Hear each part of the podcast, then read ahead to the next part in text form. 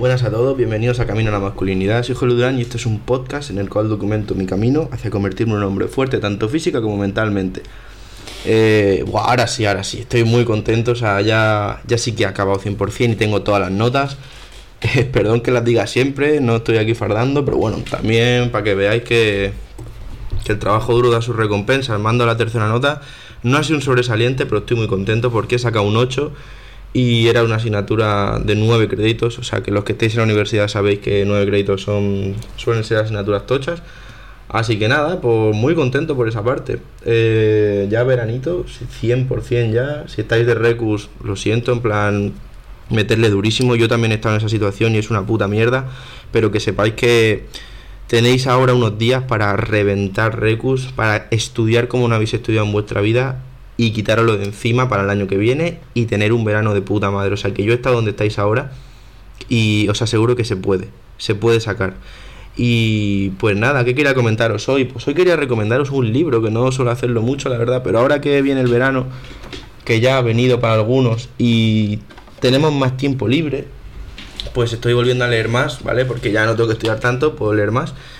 Y os voy a recomendar un libro que no lo he leído aún, ¿vale? Lo he empezado y me ha enganchado ya. Mi padre sí lo ha leído y mucha gente lo recomienda, así que os recomiendo echarle un vistazo si no sabéis qué leer. Se llama La verdad sobre el caso Harry Quebert, de Joel Dicker. Eh, a mí la verdad que he empezado a leerlo y me ha encantado, ¿de acuerdo? Yo soy un poco exquisito para los libros, en plan las novelas, tiene que engancharme desde el principio porque si no, no me las acabo, porque me aburro. Pero esta la verdad que me ha enganchado. O sea, os leo la parte de atrás, ¿vale? Aunque bueno, esto no suele ser muy importante siempre. O sea, yo recomiendo empezar un libro por mucho que detrás lo ponga muy bonito, porque ahí es donde vais a ver. Pero os lo leo igualmente por si alguno quiere saber más o menos sobre qué va. Dice así. ¿Quién mató a Nola Kellergan es la gran incógnita a desvelar en este thriller incomparable cuya experiencia de lectura escapa a cualquier tentativa de descripción? Intentémoslo. Una gran novela policíaca y romántica a tres tiempos, 1975, 1998 y 2008 acerca del asesinato de una joven de 15 años en la pequeña ciudad de Aurora, en New Hampshire. En 2008, Marcus Goldman, un joven escritor, visita a su mentor, Harry Quebert, autor de una aclamada novela, y descubre que éste tuvo una relación secreta con Nola Kellergan. Poco después, Harry es arrestado y acusado de asesinato al encontrarse el cadáver de Nola enterrado en su jardín. Marcus comienza a investigar y a escribir un libro sobre el caso. Mientras intenta demostrar la inocencia de Harry, una trama de secretos sale a la luz la verdad solo llega al final de un largo, de un largo intrincado y apasionante recorrido. Eh, la verdad que yo lo empecé a leer y me ha enganchado, o sea que os lo recomiendo muchísimo porque ya os digo, creo que leer estos días, o sea, ahora en verano, es un, es un gran momento para empezar a leer si no estás leyendo o para retomarlo si has estado parado por estudios. ¿Por qué? Pues muy sencillo, porque ya os he comentado alguna vez que en verano a mí lo que me pasa, y le pasa a muchísima gente, creo que a todo el mundo, es que al no tener una rutina, al no tener que estudiar, es como que estás perdido y te aburres. Te aburres, no sabes muy bien qué hacer.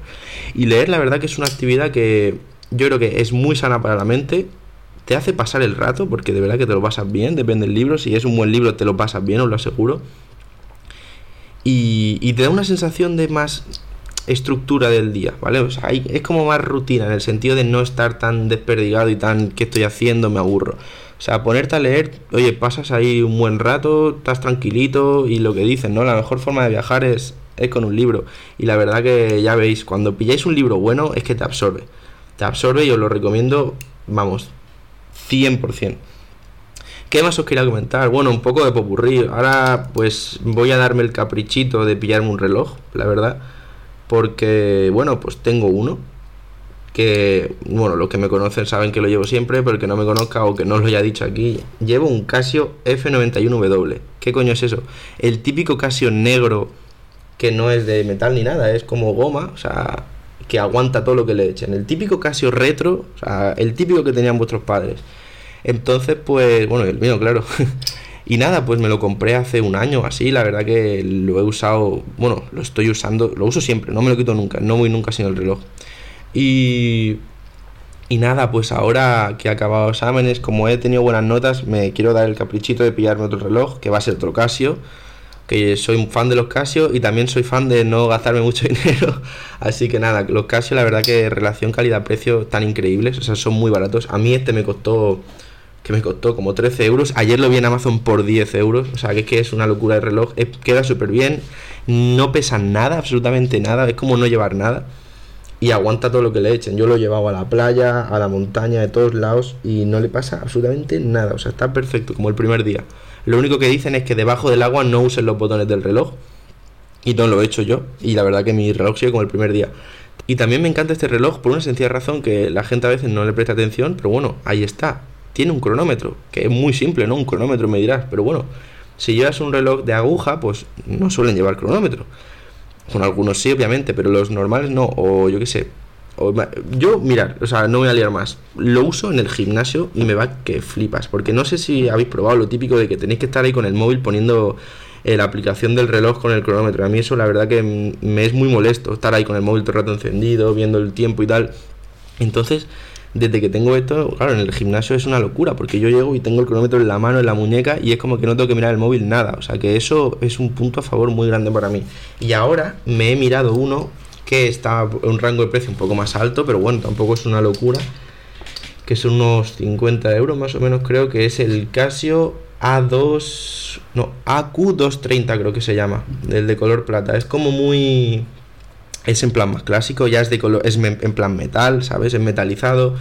Eh, tiene agujas, pero también tiene algo que me ha encantado. O sea, este, un reloj de aguja típico, con, las, con los numeritos y tal, como los de toda la vida.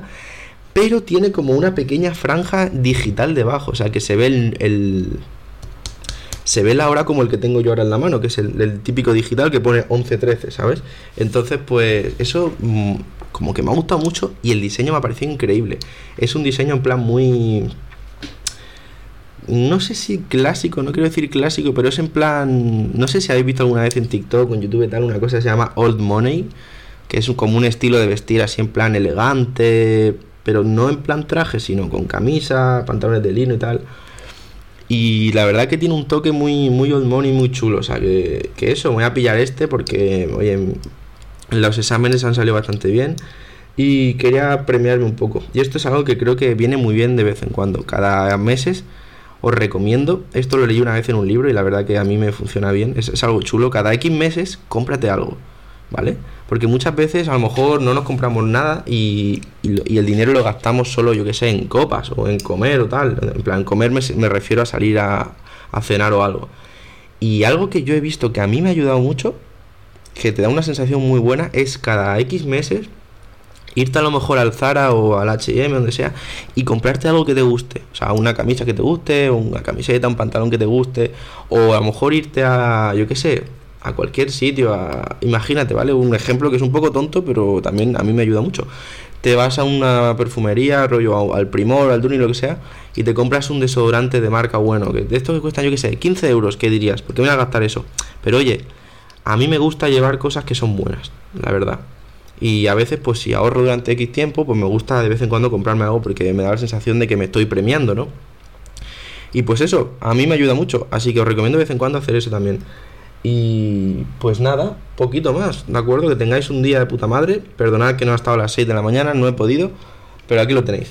Muchas gracias por escucharme un día más y que tengáis un día de locos. Hasta luego.